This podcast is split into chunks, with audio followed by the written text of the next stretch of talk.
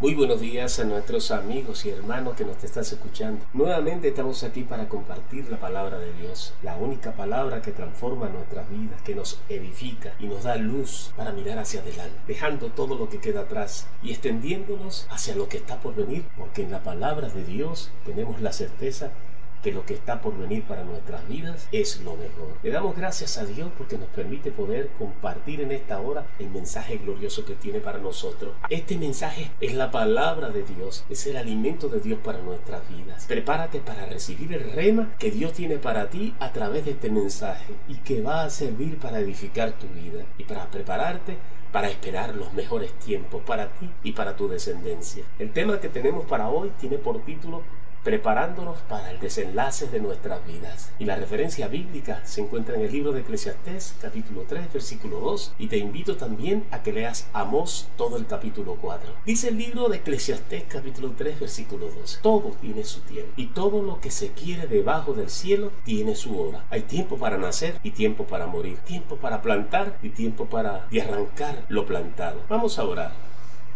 Señor, gracias Gracias porque día a día podemos experimentar la vida de tu palabra en nosotros, del poder que tú manifiestas a través de tu Santo Espíritu, cuando vemos, Señor, tu mano extendida, asistiéndonos, Señor, en todas nuestras necesidades, fortaleciendo los matrimonios, fortaleciendo la familia, fortaleciendo nuestras vidas espirituales, a pesar de la crisis social, moral, de valores que hay en este mundo, tu pueblo, Señor, se postra delante de ti, porque nosotros no venimos de este mundo, sino venimos del reino eterno del Padre. Te damos infinitas gracias por nuestros hermanos en Hay Esperanza y por nuestros amigos que nos escuchan. Gracias Padre amado porque tú les bendices de una manera especial y esta palabra Dios va a producir el fruto que ya tú has determinado para cada uno de ellos. Te doy la gloria Padre amado. Toma tu siervo, Padre Santo, Quita todo conocimiento humano y todo punto de vista bajo la lógica del hombre y pon tu gracia, Señor mío, la gracia que solo puede venir a través de tu Santo Espíritu. Te damos la gloria en el precioso nombre de Cristo Jesús. Amén, amén y amén. Preparándonos para el desenlace de nuestra vida.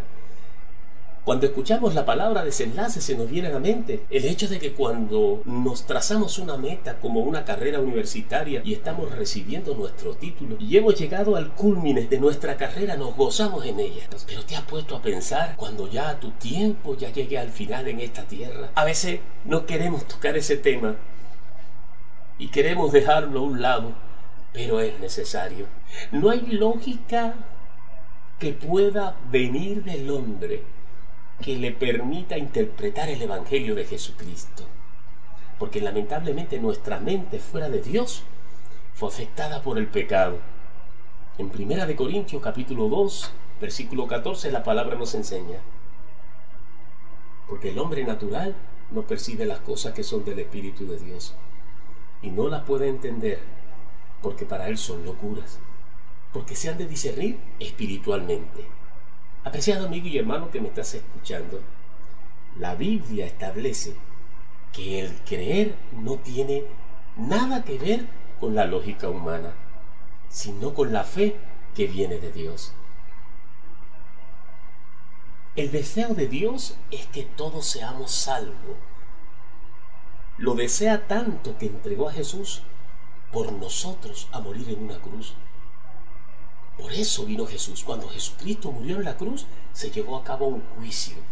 Dios juzgó a Jesús, a su Hijo amado, en nuestro lugar. Era a ti y a mí que nos tocaba ese juicio y nos tocaba la condenación eterna. Pero Jesús, Él pudo soportar el infierno por nosotros, porque nos ama. Pero sin el cambio que exige Dios, nunca podremos ir al cielo. En primer lugar, Dios nos dice que debemos reconocer nuestros pecados y experimentar el genuino arrepentimiento y recibirle en, su, nuestros corazones, poniendo nuestra mirada en la cruz de Cristo y aceptando el hecho de que Él murió por nosotros.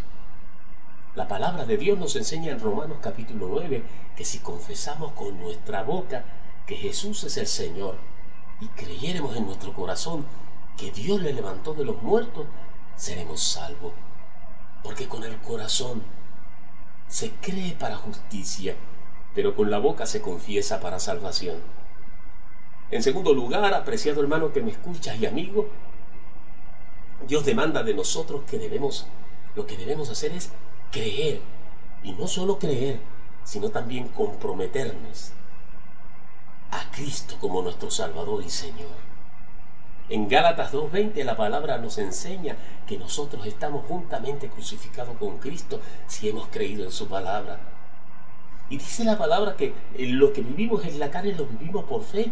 Ya nosotros no vivimos, sino que Cristo vive en nosotros. Vivimos por la fe de Dios, por la fe de su Hijo que nos amó y se entregó a sí mismo por nosotros. Y en tercer lugar, es estar dispuesto, estar dispuesto a seguir a Jesús y a servir a Jesús. En Lucas 9:23 dice la palabra, si alguno quiere venir en pos de mí, niéguese a sí mismo. Tome su cruz cada día y sígame, porque todo el que quiera salvar su vida, la perderá. Y todo el que pierda su vida por mi causa, éste la salvará. Pues, ¿qué provecho tiene al hombre si ganare todo el mundo y se destruye o se pierde a sí mismo. La Biblia nos enseña que sin Jesús, lamentablemente, nuestro futuro es el infierno. Si no ponemos nuestra confianza en Dios, ese es nuestro objetivo final, nuestro destino final. El infierno es la separación de Dios y la oscuridad. Irás a la eternidad sediento de Dios, queriendo encontrarle y nunca podrás hallarlo. Y nunca podrás encontrar el cumplimiento que tú perdiste en esta vida aquí en la tierra. Recuérdate que por el pecado estamos destituidos de la gloria de Dios. Ya hemos sido condenados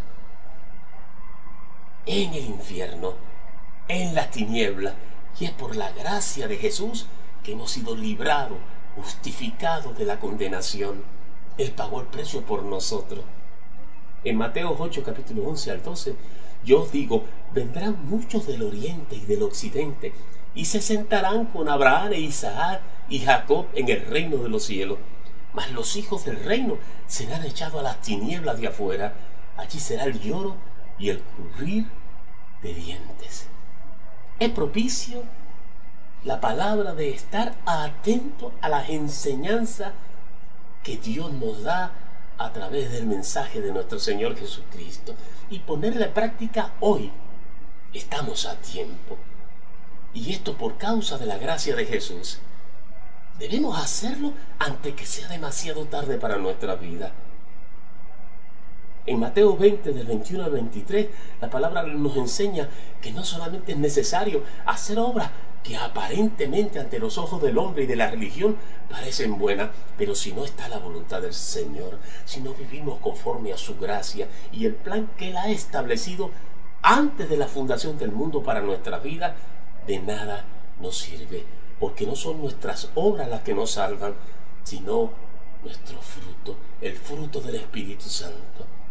Dice en Mateo 20, 21, no todo el que me dice Señor, Señor, entrará en el reino de los cielos, sino el que hace la voluntad de mi Padre que está en los cielos.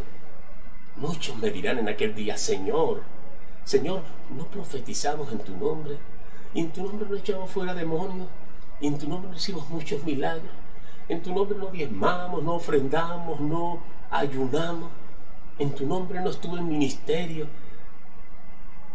Y Jesús le dirá, nunca os conocí, apartados de mí, hacedores de maldad.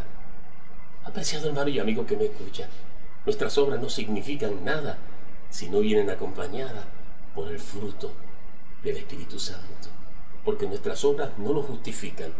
Lo que nos justifica delante del trono de Dios es el fruto de su Santo Espíritu en nosotros. La pregunta que nos hacemos en esta hora, ¿estamos dispuestos? Tienes que hacer una elección y tomar la decisión correcta. Y tu decisión en esta hora debe ser por Cristo. Todos podemos estar en el cielo algún día, pero la decisión que debemos de tomar es aquí y ahora. No tenemos mucho tiempo. Pronto estaremos en la eternidad y la decisión que tomes hoy va a ser responsable del lugar donde te vas a encontrar por toda la eternidad. Si has hecho la decisión por Cristo, entonces estás listo. Síguele a Él. Sé obediente a su palabra, porque te va a conducir a ti y a mí por la senda de justicia para llevarnos al encuentro con nuestro Padre allí en el cielo. En Juan 14, 6, la palabra del Señor nos enseña, Jesús les dijo, yo soy el camino, yo soy la verdad y yo soy la vida. Nadie viene al Padre sino por mí. Que Dios te bendiga y ojalá que esta palabra pueda producir el fruto en tu corazón y que te conduzca a vida eterna. Que Dios te bendiga y hasta otra nueva oportunidad.